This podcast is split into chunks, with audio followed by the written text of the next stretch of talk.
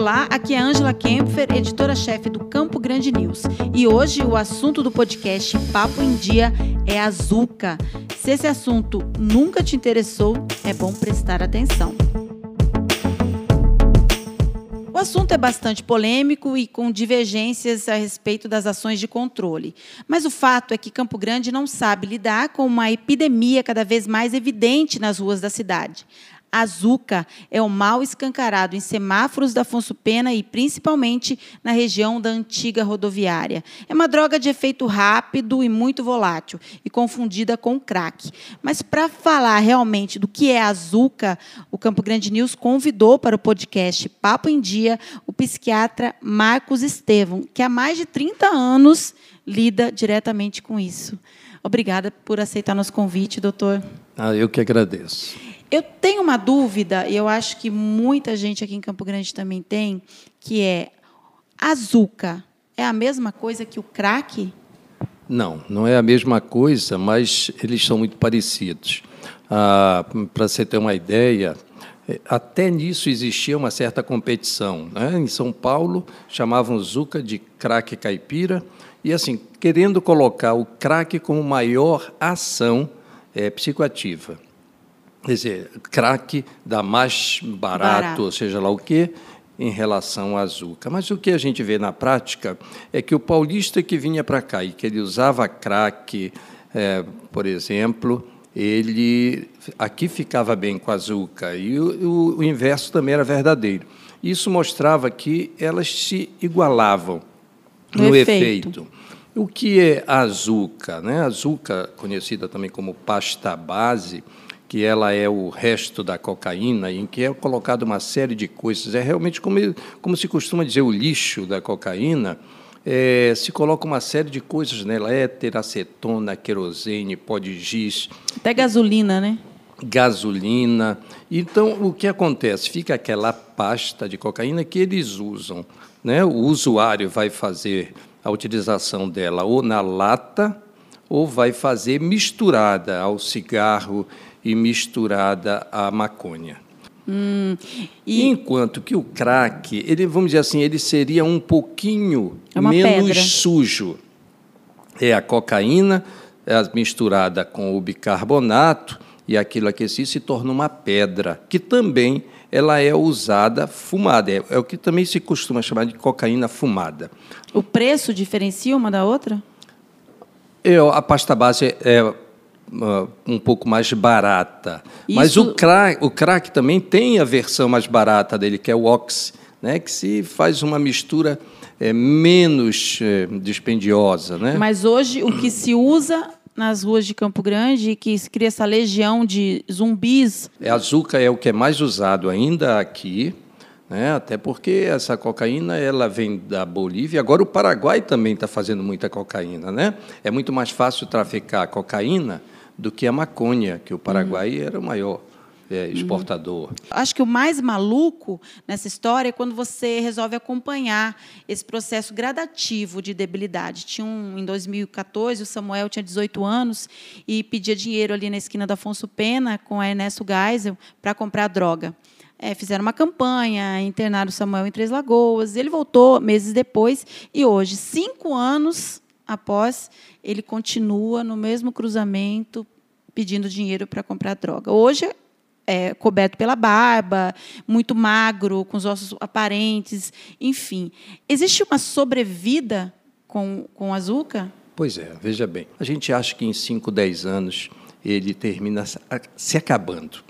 Definhando. É, ele definha. E assim, é interessante os grupos de apoio, que é o NA, o AA, o amor exigente, o amor persistente, eles usam os três seis. Né? Não sei se vocês já ouviram falar disso. O que é que vai acabar? O que é que vai acontecer com esse usuário? Ou ele vai acabar numa clínica ou comunidade terapêutica, é o primeiro C. Ou no cárcere ou cadeia, é o segundo C. Ou no caixão ou cemitério, é o terceiro C. Porque isso aí é inevitável. São pessoas que ficam com uma face, com uma pele terrosa, extremamente magros, porque a perda do apetite é considerável, eles têm uma, um, um, quadros infecciosos, principalmente bucais, perdem os dentes, porque ela funciona, a cocaína, ela é anestésica, eles não sentem dor no dente. E assim, quando, quando eles param, por exemplo, de usar dentro de uma clínica ou comunidade terapêutica, os problemas odontológicos são tamanhos, eles perdem musculatura, tem um problema muscular, tem uma perda dessa musculatura, que às vezes é irreversível, então, isso tudo faz que ele vá definhando e que realmente o caminho é a morte se ele não parar de usar. E tem é, alguma é, é, possibilidade de reabilitar um menino como esse que eu acabei de citar, que há cinco uhum. anos está nas ruas usando pasta base ou crack? Tem, tem, ainda bem que tem, né? Hoje nós nós dizemos assim que o tratamento para o dependente químico, quanto mais grave for, é, ele existe em múltiplas frentes. Antigamente, nós escolhíamos uma só frente, ou era um tratamento médico, ou um psicológico, ou um religioso, ou um de um grupo de apoio. Hoje nós unimos tudo isso. Nós unimos o tratamento médico, a psicoterapia, que é do psicólogo, nós unimos os grupos de apoio, que são importantíssimos, imprescindíveis para o tratamento, como o NA, né? é, o amor exigente, o amor persistente, o AA, e nós unimos a espiritualidade, a religiosidade, que ajuda muito e que tem muito nas comunidades terapêuticas. E uma grande parte desses pacientes saem mais do que a gente imagina. É, porque né? todo mundo fala assim, para é, ocorrer a reabilitação, primeiro a pessoa tem que ter essa vontade. É. O querer tem que bater, tem que partir dela. Só que a pergunta que eu faço é a seguinte: é, e também tem um discurso comum aí que assim, ah, as pessoas olham, olham é, é, as pessoas dormindo ali em torno da rodoviária ou pedindo coisas no semáforo e falam, ah, tem que oferecer emprego para essas pessoas. Elas têm condições de trocar a rua por um emprego formal e essas pessoas têm condições de definir, sim, eu quero tratamento, nesse estágio que eu acabo de citar, que são é, é essa legião de pessoas ali no entorno da antiga rodoviária? Não. Nesse momento, elas perderam esse poder de decisão Tanto sobre a vida delas. Quanto do tratamento. Sobre a vida delas. Não vão conseguir, elas precisam de um tratamento inicial para que elas adquiram força. Assim, de abstinência muito forte. Essa assertiva de que se ele não quiser, ele não consegue, não é verdadeiro, 100% verdadeiro. Para você ter uma ideia, na década de 80, é, eram 4,6% as pessoas que se recuperariam no tratamento de droga voluntárias. Muitos não queriam é, intervir no, nesse, nesse tipo de paciente porque era muito pequena a, a, res, a resposta. resposta. O que é que acontece? Com o tratamento integrado, como eu falei, em várias frentes, nós quadruplicamos isso. Em alguns trabalhos mostram que nós sextuplicamos isso. Se nós fizermos, por exemplo, hoje a justiça terapêutica, internarmos involuntariamente, nós tivermos o apoio do poder público nas três esferas, federal, estadual e municipal, tivermos locais para internar esses pacientes involuntariamente, e se nós soubermos trabalhar com eles, por um mês, nós vamos é, tornar pelo menos 50% dessa população de involuntários voluntários. Aí nós entramos numa outra questão. Hoje, todo o celular roubado, toda a televisão furtada nessa cidade é, é, vira pó, vira azuca. E o que nós vemos de ação é, é, efetiva, mas sem os resultados esperados, são operações como essa, a Operação Laburu, que ocorre no entorno da rodoviária e que até hoje já prendeu 69 pessoas que imediatamente hum, são liberados, enfim e tal. Então é a popular enxuga-gelo. Né? As coisas voltam a ocorrer.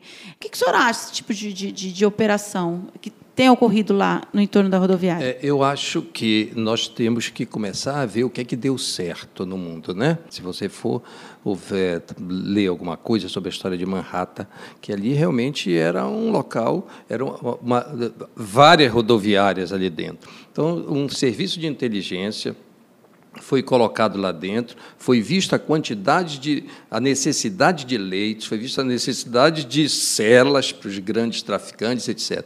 Isso que nós teríamos que fazer. Repressão somente não adianta. Prevenção nós sabemos que é o melhor, mas nós também não podemos ficar só com prevenção. Nós temos que trabalhar com tudo, com prevenção, com tratamento e com repressão. É meritoso o trabalho que está sendo feito, mas nós teríamos que ter um trabalho de inteligência para pegar os traficantes maiores e para tratar os usuários que estão ali à mercê desses traficantes, à mercê do tráfico. Muitos são pequenos traficantes, né, que eles fazem, são os famosos aviãozinhos, uhum. e aí nós também teríamos que tratar essas pessoas. Nós não podemos esquecer que nós precisamos de um suporte maior do poder público para ter leitos hospitalares, não fechar os leitos uhum. como nós estamos fechando. Né? Hoje, né? se você pega toda essa, essa comunidade que vive no entorno da rodoviária e todos eles aceitarem, ok, eu quero tratamento. O que vai ser feito com essas pessoas? Tem leitos disponíveis para isso? Infelizmente, não. Esse é o nosso grande problema. Né? Hoje nós contamos com o CAPS AD, com alguns leitos, que também não é para uma, para uma internação prolongada, como o dependente precisa. Nós temos. Nós estamos falando em quantos meses de internação? A, a internação, ela precisa. A abstinência, ela é muito grave por muito tempo. Seis então, meses? seis a doze meses uma internação. Hum. Aqui nós tínhamos o Hospital Nosso Lar, que já não tem mais uma área de dependente. Nós temos o Rosa Pedrocian com 8 a 12 leitos apenas. E, e o CAPS tem AD. uma estimativa de quantos leitos precisaria? O, e o, o Rosa Pedrocian ele só conta com 15 dias para o paciente fazer ah, então uma são oito leitos por 15, 15 dias, dias, Que não adianta nada, na verdade. Né? E os próprios colegas que trabalham disso sabem, mas eles ficam de mãos atadas porque é o que tem para oferecer uhum. para a população. Hoje se diz que, por exemplo, um CAPS AD teria que ser para uma população de 200 mil habitantes. Nós temos quase um milhão. Nós precisaríamos ter pelo menos cinco CAPS AD, que uhum. é a uhum. CAPS álcool e drogas. Uhum. Agora, leitos hospitalares, hoje nós colocamos em 0,45 para cada mil. Nós não temos quase nada, isso na psiquiatria de leitos hospitalares em Campo Grande. E... Nós precisaríamos mais ou menos de 400 mil leitos por aí hospitalares em Campo Grande e nós não devemos ter 60, talvez. E uma mãe que passa ali, está dentro de um ônibus, passa pela região da rodoviária e vê o filho lá naquele estado, né? O que, ela faz? Não tem dinheiro, é uma diarista, faz o quê? Só chora. Essa é a realidade. Não tem o que fazer. Né? Ela vai pedir ajuda, mas o que é que se vai fazer nessa ajuda? As comunidades terapêuticas têm uma imensa vontade, uma boa vontade imensa. O senhor disse essas comunidades católicas, católicas, evangélicas. evangélicas, elas são excelentes. Existem umas que realmente não têm, não são ligadas à religião, são todas muito boas. Mas tem um custo. É, é um custo pequeno, mais ou menos de um salário mínimo. Mas, já é um custo, já é um custo, já é um custo que poderia talvez ser arcado pelo poder público também para a pessoa que quisesse. Mas nós precisamos primeiro de uma justiça terapêutica, um hospital fechado, que esse paciente ficasse pelo menos os primeiros 30 dias, uma desintoxicação inicial antes de ir para a comunidade. Porque é uma transformação, pelo que o senhor está me falando, graúda, né? É algo que demandaria assim, anos de investimento. Isso, mas isso assim porque não vem sendo feito ao longo do tempo como deveria. Em algum momento né? tem que começar. É, vai ter que começar agora. Mas esse vai ter que começar, nós estamos dizendo há muitos anos.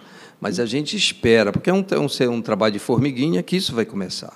Okay. seja agora, seja daqui a um mês, seja daqui a um ano, nós não perdemos a esperança em dias melhores. Ok, doutor, eu agradeço muito a sua participação. Acho que é um assunto que eh, nós vamos precisar de outros podcasts para falar, falar sobre essa questão da criminalidade, também falar sobre como a família pode auxiliar de alguma maneira, mas é bacana deixar aqui novamente a dica de que tem algumas organizações como o Grupo Amor Exigente, que é dedicado para as famílias, isso, né, que acolhe isso, as famílias, isso, que ajuda, de certa forma, a minimizar Amor exigente e o amor persistente. Bacana. E, e esses grupos, eles funcionam onde?